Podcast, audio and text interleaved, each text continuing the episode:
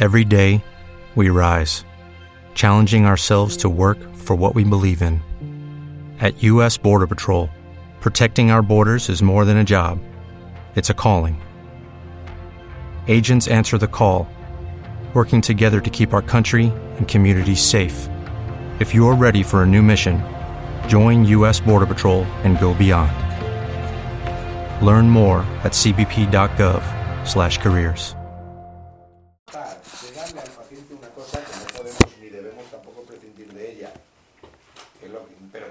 abusar de ella. Esa es mi propuesta.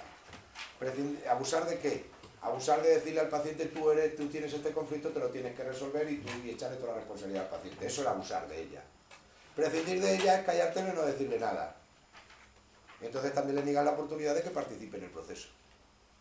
Pero no cargar sobre el paciente toda la responsabilidad del proceso, porque no es cierto. Yo les he hecho una mala jugada a todos ustedes, les he demostrado algo aquí ahora. Si ustedes son capaces de creer esto, se dan cuenta que la responsabilidad no es del paciente, a partir de ahora.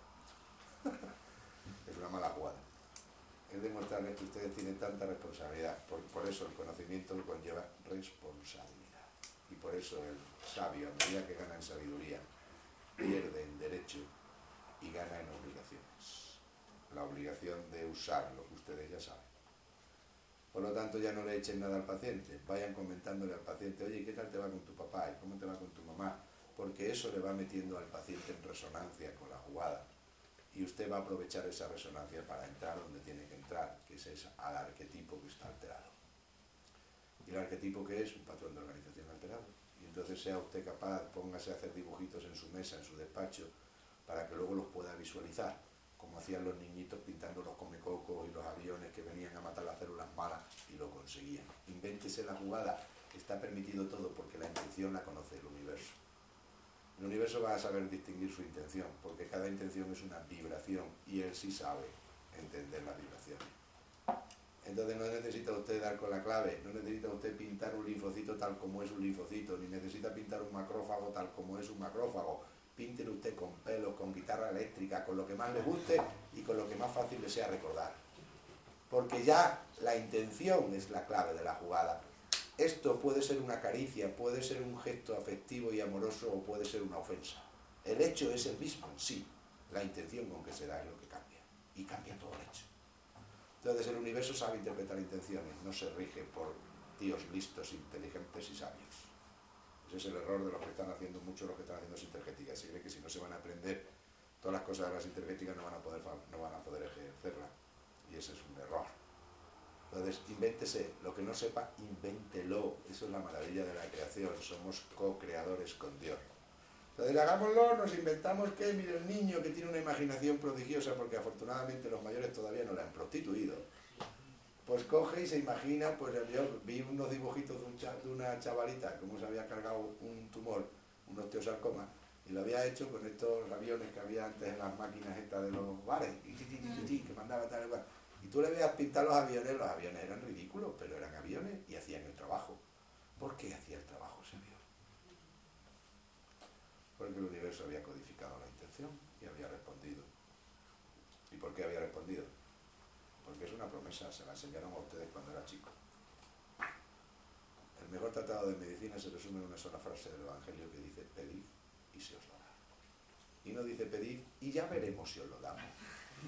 Pedid y veré si te conviene.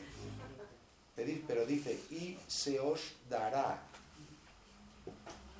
Pero el cielo decide cómo se da. El cómo lo decide el cielo, pero el cielo no puede decidir el cuándo. El cuándo lo decide usted. Es el pedir. Por eso cuentan de un maestro sabio que vivía en la India y que tenía fama de ser uña y carne con Dios, un santo total absoluto. Entonces todo el mundo sabía de la devoción tremenda que tenía Dios y bueno, era manifiesto la, la relación con Dios porque los milagros ocurrían todos los días. Y entonces el maestro, en un momento dado vinieron unas inundaciones en, la, en aquel territorio, lo sabéis, ¿no? Y entonces los discípulos le dijeron al maestro, fueron al Arran y le dijeron, maestro, vamos a tener que irnos y se va a tener usted que ir porque las autoridades avisan de que va a haber mucha lluvia en el territorio y va a haber inundaciones. Y entonces el maestro le dijo, no, no, de mí no os preocupéis, y vosotros a poner a buen recado a vuestra familia, que a mí me salvará mi Dios. Pero como él tenía fama de tener un contacto directo con Dios, porque era un santo manifiesto, pues entonces todos hicieron caso y se fueron. Efectivamente empezó a llover, vinieron inundaciones, y el maestro se tuvo que subir solo como estaba ya a la primera planta del arra.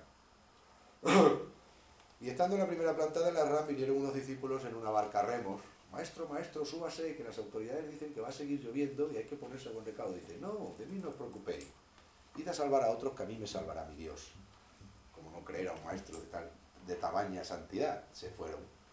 Siguió lloviendo y entonces el maestro se tuvo que subir a la segunda planta y estando en la segunda planta vinieron otros discípulos con una, con una motora, de motor, con lancha motor. Maestro, maestro, no, no, de mí no os preocupéis, ir a salvar a otros, a mí me salvará mi, mi Dios. Y se marcharon.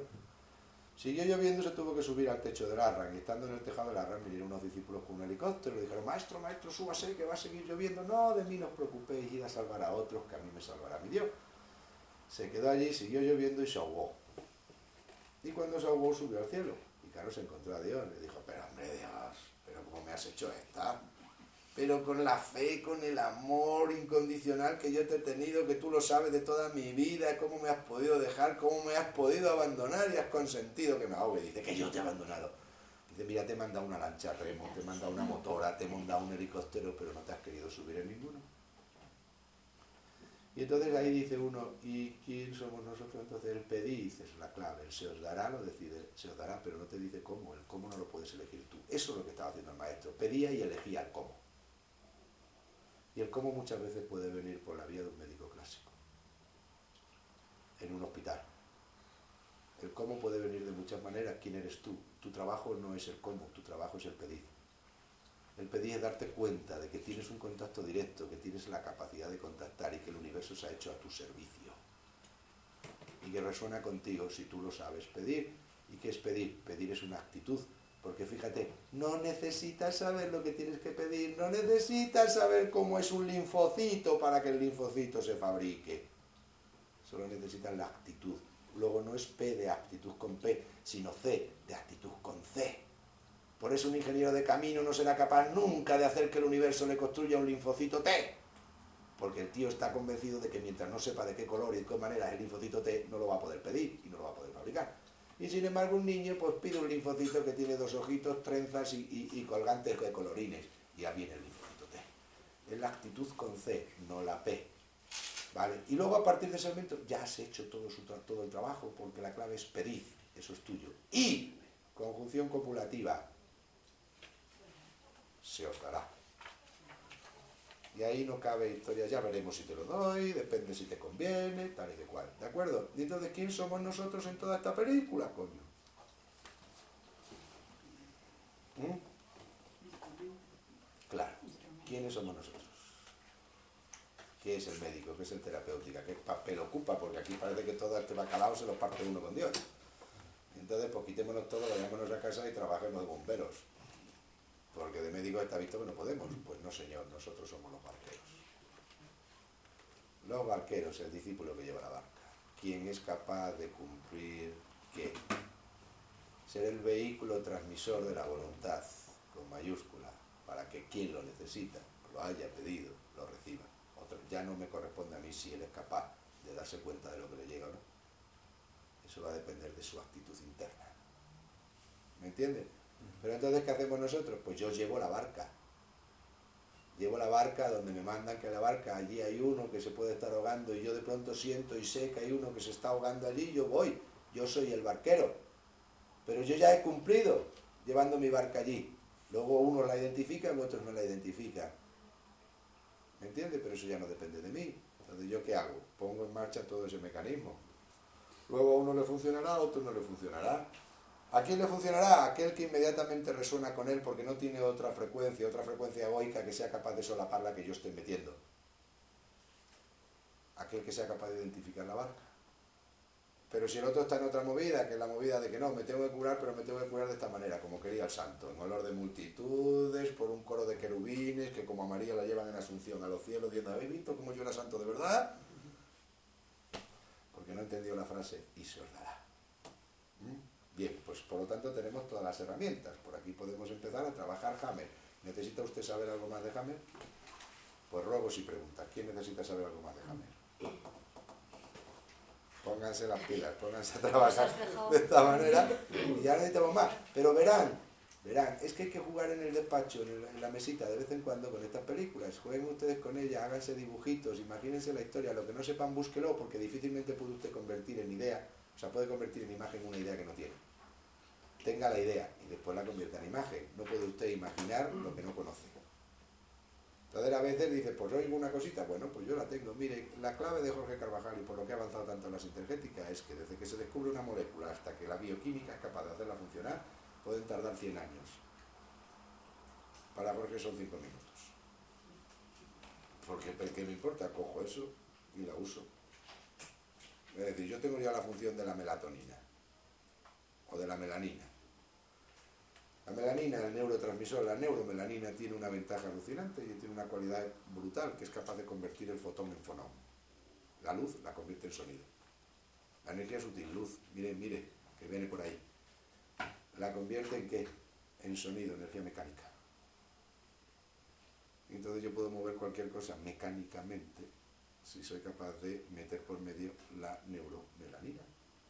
Ah, pues yo ya sé que eso hace la neuromelanina y que tengo que buscar una neuromelanina que sea capaz de hacerlo para meterlo por una inyección en el sitio concreto. ¿Para qué? Si yo tengo este, la imagino y hago el como si. Y el como si avanza a una velocidad tremenda porque el como si te permite investigar y saber cosas que la ciencia no sabrá por el camino de la bioquímica, del análisis, del experimento, de los aparatos hasta dentro de 100 o 200 años. Hoy las podemos manejar nosotros porque tenemos la herramienta ¿Entiendes? Y todo esto que es un laboratorio de investigación, pero también un laboratorio de... De acuerdo, gracias. Un laboratorio de creación que lo tenemos todos los seres humanos, por eso somos co-creadores, este es el poder de co-creación que tenemos, podemos hacerlo. Ahora, ¿estamos acostumbrados? No, para nada. Hay que irse acostumbrando. ¿Se puede? Sí. Vean lo importante que es el pensamiento, saber pensar, controlar el pensamiento, eso es alinearse. Ustedes no son capaces de mantener cinco segundos la mente fija en un solo pensamiento. Pruébenlo. Cinco segundos, no pedimos mucho, ¿eh? No son capaces. De ahí es la meditación. La meditación es lo que te va a permitir poner la mente fija en un pensamiento en un determinado momento, quitando el ruido del sistema. Cuando quitas el ruido del sistema ya no hay nada que te despiste, puedes fijar la mente. Eso es dificilísimo, pero ese es el poder de la concentración. Y esa concentración, cuando encima se utiliza de esta manera, puede hacer barbaridades. ¿Las vemos? Sí. Lo más eficaz ahora mismo en medicina que yo conozco y les aseguro que ya conozco unas cuantas cosas con el paso de los años, es la sanación. Es lo más eficaz de todo. Porque encima además ahí viene una cosa que es la, hermandad humana. Un grupo de gente con la misma intención, ¿eh? con pureza de móvil, guiado por un corazón amoroso, hace diabluras, dinamita. Y eso lo vemos, lo vemos en los grupos de sanación, y esa es una pretensión. Imaginan ustedes un sistema de salud basado en eso ya lo tienen, lo tienen en Chile, por orden del gobierno chileno y por lo tanto de aplicación preferente en la sanidad pública chilena. Así que están haciendo barbaridades. Cuando vean ustedes equipos de médicos especialistas en corazón, especialistas en oncología, especialistas en medicina interna, con sus manitas así puestos, los ojitos entornados, sanando a un niño con un cáncer de hígado, y encima que se imaginan, no piensan que son gilipollas. ¿Por qué? Porque ya saben, saben todo esto y han visto que funciona. Pero entonces empieza la responsabilidad, la responsabilidad de que tenemos un pensamiento y con ese pensamiento tenemos que saber utilizarlo. Porque si no lo podemos convertir en una cabra loca. Y ahora dése cuenta usted de una cosa, que cuando piensa usted en el otro malamente, fíjese usted lo que está haciendo. Pero como usted cree que los pensamientos no los oye nadie, y ahora resulta que hasta los americanos saben que los pensamientos se oyen y por eso montan satélites para allá arriba, no para oírle a usted los pensamientos, sino para meterle el que quieran porque también le puedo meter por ahí un patrón de organización, de una idea. ¿Me entienden? Bien, pues ahora Hammer nos da unas cartas de navegación estupendas para saber dónde le aprieta el zapato al paciente. Pero, una vez sabido dónde le aprieta el zapato al paciente, los que tenemos la responsabilidad somos nosotros. Actuamos en consecuencia, herramientas tenemos y si no las podemos desarrollar porque ya conocemos los planos, conocemos el mapa. Si quieren ustedes más desarrollo, eso se puede hacer poco a poco y para eso estoy a su disposición. Me preguntan cómo y yo les voy enseñando se van haciendo esas cosas. No se tienen que apuntar a la sintética para eso. Pero luego hagan partícipe al paciente. Pero fíjese que hemos puesto luego, no como se hacía antes, que era que se ponía antes. Antes te digo lo que te pasa, te dejo tiritando y además te, me presumo de lo maravillosamente listo que soy, que fíjate cómo te he dado el clavo, ¿eh? es que Morgan, yo tengo dos pistolas para matar. Y entonces le engordo mi ego porque eso sí es lo que hacía Hammer y lo que se hace con Hammer. Mucha gente lo ha hecho así y probablemente todos lo hemos hecho así en algún momento de nuestra vida, en más o mayor, menor medida, porque es que eso es una herramienta poderosísima. Las tablas te dicen dónde le aprieta el zapato al paciente. El otro se cree que eres tú eres adivino. Cuando ves esa respuesta dos veces, la tercera ya no quien te quite de hacerlo. Y la cuarta y la quinta hasta que tú un día explote. Entonces no lo utilicen para eso hagan el trabajo primero y después de haber hecho el trabajo, páseselo al paciente y díganle, oye, eh, pues esta relación que tienes con tu mamá te viene de esto, pero nada, tú no te preocupes, siempre desdramatizando, siempre desdramatizando el tema. Que no pasa nada, pero eso es, es conveniente. Dice, muchas veces a mí cuando les hablo de esto, me dice, pero es que eso tiene que ver con mi cáncer. Digo, hombre, es conveniente que lo resolvieras, porque eso crea el ambiente. Una cosa que cree el ambiente, el paciente ahí es más capaz de decir, bueno, pues todo no es para tanto, que diga, no, no, eso es la causa de tu cáncer. momento el paciente se va para casa con una colitis que no se tiene. Cuando no es necesario eso para curarse. Porque para curarse basta con que usted lo sepa y usted participa y le cura a él porque él y usted son la misma persona. Somos todos uno. Y si somos todos uno, lo hemos oído, no hemos llenado la boca de ello durante montones de años y parecía que además eso era un rasgo de modernidad el que ya sabía que todos éramos uno sabía más que los demás. Bueno, pues ya que sabemos que todos somos uno, actuemos en consecuencia. Si somos uno, lo somos. Por lo tanto, ese y yo somos la misma persona. Preguntas. Y respuestas. Bueno. Yo, Fermín, quería preguntarte lo de la miopía en un niño, que dice que era conflicto de la madre.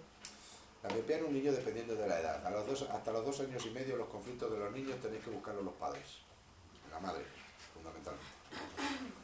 El niño sale por resonancia activado un patrón de información que él mismo no ha generado porque no tenía conciencia para generar, pero que sí ha resonado, ha sido generado por la madre. Eso demuestra más lo que te estoy diciendo aquí. Es una frecuencia de altos vuelos de la madre que ha sido capaz de solapar que la frecuencia del ADN del niño. Entonces nosotros hacíamos una cosa, que era sacar los primeros años de vida, cuando el niño todavía no ha sido capaz de generar sus propios conflictos emocionales, porque todavía no tiene desarrollado ni siquiera el lóbulo prefrontal ni nada de eso, se, se desarrolla los dos primeros años. Entonces, ¿qué pasaba? Pues que efectivamente veíamos como el niño es que una caja de resonancia, en esa caja de resonancia lo que teníamos que ver era la madre. Entonces hacíamos un TAC cerebral del niño en el nacimiento. Lo hemos hecho. Y según los y ahí se ven todas las dianas, ¿eh? de Hammer. ¿De nacimiento? Sí, sí. Recién nacido el niño, lo ve, todas las dianas de Hammer de la madre. También puede ser. No, no, no, pero la madre es el vehículo. Es que él, está resonando con el campo energético de la madre. Pero la madre puede pasar conflictos por el padre. Entonces un conflicto de rechazo a un embarazo muchas veces no es por la madre, sino por el padre. Dice que te has quedado embarazada. Pero entonces, ¿dónde sale ese rechazo? Es que es inteligente en vez de salir hacia la parte occipital, o sea, media occipital, que está donde están los conflictos de separación central, sale aquí delante, se va hacia qué? Hacia la zona T, fontanela mayor, que es el arquetipo paterno. Y si no, se iría aquí atrás, que es el, paterno, el, femenino. Entonces, cuando tú veías el escáner, decías, eh, este ha sido papá, al que no le gustaba el embarazo. Y entonces, a través de la madre, efectivamente, el niño hace el conflicto de papá. Entonces, eso es lo que tenemos que mirar en los dos años y medio. A partir de los dos años y medio estamos hablando de una miopía, de alguien que no puedo ver, no puedo ver el futuro, no puedo ver de lejos. La miopía no veo de lejos, no puedo ver. ¿Qué no puedo ver de futuro? El que, papá no esté en casa, si papá se ha ido. Entonces ya son cuatro o cinco años y puede haber vivido el trauma de separación paterna y eso puede producir la miopía, pero otros niños nacen con miopía. ¿Qué quiere la miopía de su madre? O de su padre. Es un pequeño detalle. En la en el acné que pone contenido biológico del conflicto, dice pequeños conflictos de mancha en el rostro. ¿Qué, significa esto en cuanto a colorido del conflicto? De mancha, sentirme manchado. Es cuando, por ejemplo, tú imagínate que tú estás en una pandilla. Y en la pandilla, pues, de vez en cuando te ah, acá, tonto, y tú no sabes de esto nada. ya estás igual. Son esas cosas, pequeños conflictillos que te van haciendo de, de pensamiento, de, de, frases o de comentarios jocosos de los demás compinches de la pandilla que de alguna manera a ti te desvalorizan, te manchan, te humillan, te dicen, coño, joder, pero que no te atreves a decirlo. Mira, cállate, porque siempre estás igual. Cuando te dicen una cosa de esa, hay mucha gente que eso se, se- le afecta, y esos pequeños conflictos de mancha. Me había despistado lo de mancha en el rostro. Es que el rostro es la imagen de sí mismo, lo que tú crees que estás dando al mundo. Yo estoy dando una imagen. Mi imagen es mi rostro, el, rostro es la, eh, la cara es el espejo del alma, se dice, ¿no? Entonces yo estoy dando mi imagen, mi imagen la tengo ahí, yo mi imagen no la tengo en el codo, que la tengo tapada con el, con el jersey, ¿entiendes? Pero sin embargo en el codo que tengo también. En el codo tengo una piel, que es la piel que me sirve para abrazar. ¿Y esto qué es? Abrazar. Y cuando yo no puedo abrazar o abrazar me produce dolor, me salen las heridas aquí en la fresura de los codos, que son las dermatitis atópicas. Las habrás visto aquí. Pero a otros les sale aquí. ¿Que ¿Para qué sirve? Para quitarte a la gente de en medio. Cuando tú te tienes que abrir espacio entre la gente, pero a la vez que te tienes que abrir espacio, te sientes separado de aquellos que tienes que abrirlo. Porque a lo mejor te tienes que abrir espacio ante tu, ma- tu mujer que no te deja hacer lo que tú tienes que hacer y- y hacer tu trabajo porque tú tienes una, una idea interna por dentro, pero te duele tenerte que separar de tu mujer, te duele que tu mujer no te acompañe en el proceso, pero tienes que elegir y te tienes que quitar del medio a lo mejor a tu mujer, o tienes que quitarte del medio muchas veces a tus hijos, o tienes que quitarte del medio muchas veces a tus compañeros de trabajo. Y entonces te sale psoriasis en los codos. Y la crítica de los padres a ¿Eh? adolescentes influyen en la, en la crítica de los padres a los Claro, la crítica de los padres a los adolescentes que están empezando a sacar su personalidad, que su personalidad va unida a qué? A decir que yo aquí, entonces ¿qué hace uno para afianzar su personalidad, para generar personalidad? Pues rápidamente confrontar sus ideas con quién? Con el arquetipo de autoridad. ¿Quién es la autoridad en este momento en casa? Papá, pues contra papá, mamá, contra mamá. ¿No entendéis? Entonces ahí que me llevo de papá y de mamá. Una conversación amorosa, calla hombre que estás tonto. O si me llevo, calla hombre que estás tonto, y yo tengo una determinada sensibilidad, es decir, una determinada debilidad psíquica en ese aspecto, ¡pam! Me está jodiendo mi imagen. ¿Sí? Una dermatitis atópica en un niño recién nacido, hasta que tiene dos años, ¿cómo se podría tratar? La dermatitis atópica es un conflicto de separación. La piel son los conflictos de separación. Si nace con ella, tiene seis meses, un año. El primer golpe, el primer golpe es un conflicto emocional. Ahora les voy a hablar, les digo eso de primer golpe, segundo golpe, para que se den cuenta de una cosa. A veces, la alteración emocional lo que crea es terreno, pone terreno abonado. ¿Mm? No, no desencadena el proceso, pero lo abona. Entonces puede haber un conflicto de separación de mi madre. Y luego, con un terreno abonado, no tengo nada más que echar una sustancia, una semilla adecuada para que esa semilla crezca. Y esa semilla desencadenante, porque es también un patrón de organización, es una forma, por tanto un patrón, está ahí, puede ser la leche. Las alergias son historias de temor, son problemas de temor y de amor, de miedo y amor. Entonces ahí se manejan todo el tema de las alergias, pero claro, eso se identifica muchas veces por la leche materna. Y son niños que hacen alergia a la leche materna. Y son niños que hacen alergia a qué? A dejar la leche materna. Y entonces la hacen cuando aparece otro producto que para ellos es sinónimo de qué? De separación. Me han quitado la teta. Me han quitado el contacto con mi madre y el contacto con qué. Ustedes verán que hay una cosa que es muy típica en los niños, que es la dermatitis aquí en el pecho. Que no es la psoria, que no es la dermatitis atópica, sino granitos que le ponen aquí que te dicen, eso es de la leche. No, no, eso no es de la leche nueva. Eso es el conflicto de separación, que la mamá le tiene aquí corazón contra corazón. Su pecho está pegado aquí mientras él mama. Mientras mama está oyendo el mismo sonido que estaba oyendo cuando estaba en la tripa y era el referencial de contacto con la madre, que era el corazón de la. Y de pronto al niño lo quitamos para darle el biberón. Y el niño hace un conflicto de separación en aquella zona que tenía de contacto, que era el pecho. Ahí van a ver que Hammer es una maravilla porque les va a interpretar todos los síntomas. Por eso les digo, cuidadito, cuando vean un síntoma, váyanse a las dos columnas finales y encontrarán de qué conflicto se está hablando. Cuando lo encuentren allí dirán, ahí va, pues esto está aquí, esto es de esto. Entonces verán que son conflictos de separación la piel.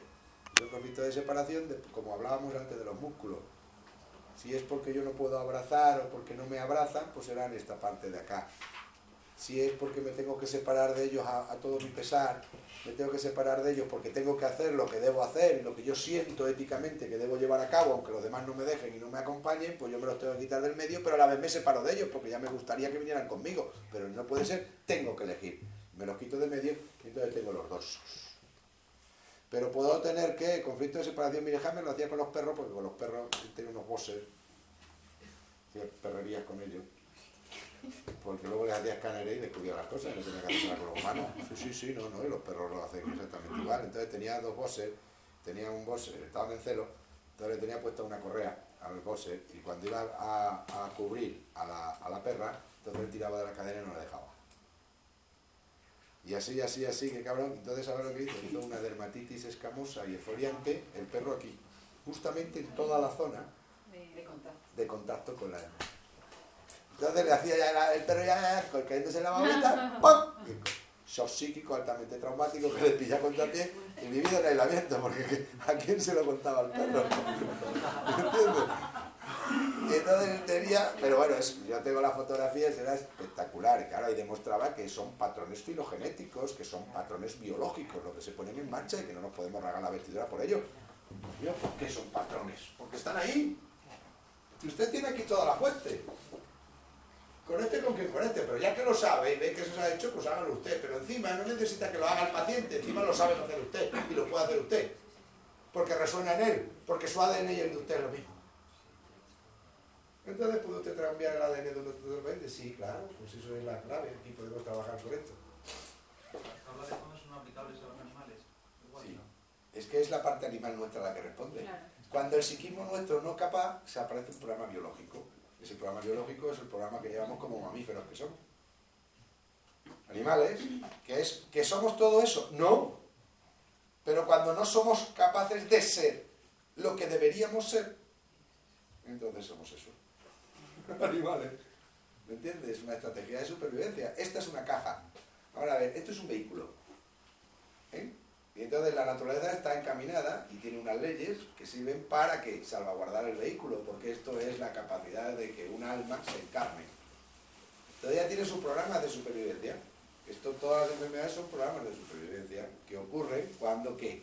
Cuando aquel que debe ser el dueño del vehículo, ¿eh? Pues se ha, se ha emborrachado y lleva la, y está dentro del coche con las patas así por alto y no conduce. Pues entonces la biología dice, espérate, que como no conduzca yo esto, nos estrellamos. Esa es la clave. Yo quería hacer otra Entonces, la, la biología no es buena ni mala. Ella tiene, ¿qué? Un principio fundamental, la conservación de las personas. Mi padre que tiene unos problemas con la flema. Yo le voy a intentar meter la luz que tú dices, pero por si hubiera algo que se pudiera tomar. Pero tu padre tiene ese problema con la flema. Venga, flema. este ¿Y qué son las flemas? Las flemas son que dentro de los bronquios hay unos cilios que vibran. La luz de los bronquios. Aquí hay unos pelillos. Sí, sí, pero no te quedes en, la- en el, en el asunto. Quédate en lo que Ah, estamos hablando. Cilio vibrátiles. ¿Qué ha pasado en él? Que no se mueven. Ya no se mueven y no pueden expulsar el moco. Esos cilios vibrátiles están haciendo así todo el día y van sacando las secreciones pulmonares que se producen continuamente y van pasando la tráquea y ahí, cada vez que tragamos saliva, la vamos tragando. Sin enterar. Entonces lo que está haciendo es esto, chichín echándola. El de tu padre se para, el del fumador se para. Y eso es lo que produce la bronquitis crónica obstructiva. ¿Eh? Y la flema del fumador. Entonces por eso por la mañana viene el golpeto y tienes que echarlas todas. Porque no, durante el día no las has podido ir eliminando. Entonces, ¿qué tienes que hacer ahora? Pues activar. Entonces, ¿aquí qué pasa? Señores, aquí tenemos un patrón de información correcto. ¿No? Entonces, vayámonos arriba, subamos al cielo, cojamos de eso por el séptimo chakra, nos vamos al sexto, del sexto para adentro. Venga, ¿a dónde voy? A la célula del, ¿del qué? Del bronquio, de los cilios vibrátiles. Y entonces allí que voy a activar, voy a conectar en su ADN, el patrón de organización de qué? De las proteínas, el que sintetizan las proteínas que mueven los cilios. Los cilios. Y ya lo estoy ya entonces papá a lo mejor dentro de dos días empieza a toser más fluido. ¿Eh? Y le voy a meter agua. Haga usted lo que quiera, haga usted ingeniería de imaginación. Meta agua, porque lo que va a interpretar el universo es su intención. Y, dicen algunos cuando yo les oigo, joder, y en vez de meterle la tubulina, le metí la histamina. Me cago en que tiene que haberle hecho. Pero tú qué querías hacer. Pero si yo he, he visto casos fabulosos de curarse con el láser y estaba equivocado de frecuencia. Si la gente supiera la cantidad de veces que yo me equivoco de frecuencia con el láser, y funciona igual. ¿Eh? O sin pilas. O sin pilas, O la sin pila. pasado. O sin láser. Claro, entonces dice, ¿y funciona? Claro, ¿por qué? Porque el universo solamente tiene un código, que es el código de saber lo que tú quieres. El código de interpretar tu intención. La intención es la clave. Entonces, ¿qué funciona cuando te pone una inyección a alguien de procaína? ¿La procaína o la intención del que te la pone? La procaína tiene función por sí misma, así como la penicilina. Pero si encima va cargada de intención, pones la aguja en el sitio correcto. Y pones la pápula en el sitio correcto. Y si no es el sitio correcto, como si lo fuera, automáticamente hay un mecanismo dentro que hace que esa procaína que está puesta a 4 metros de donde tenía que estar puesta funcione allí, donde tenía que funcionar. ¿Eso lo hemos visto? Totalmente, eso es verdad. Uno se pregunta muchas veces cómo puede hacer, con una pápula, puede hacer un efecto de milagros en segundo cuando está totalmente fuera del sitio. Era la intención del que lo estaba haciendo. Ahora, que si la pones en el sitio, esa es la técnica, ¿funciona? Sí. Pero no va a dejar de funcionar porque no la pongas en el sitio. Si tú la estás poniendo con una, con una intención. Pero eso es la clave entonces, tener siempre esa intención. Y para tener siempre esa intención hay que estar alineado. Tienes que ser fino como un cuchillo. Estar totalmente preciso en lo que estás haciendo. Que luego no importa. ¿Vale? Hecho. Venga.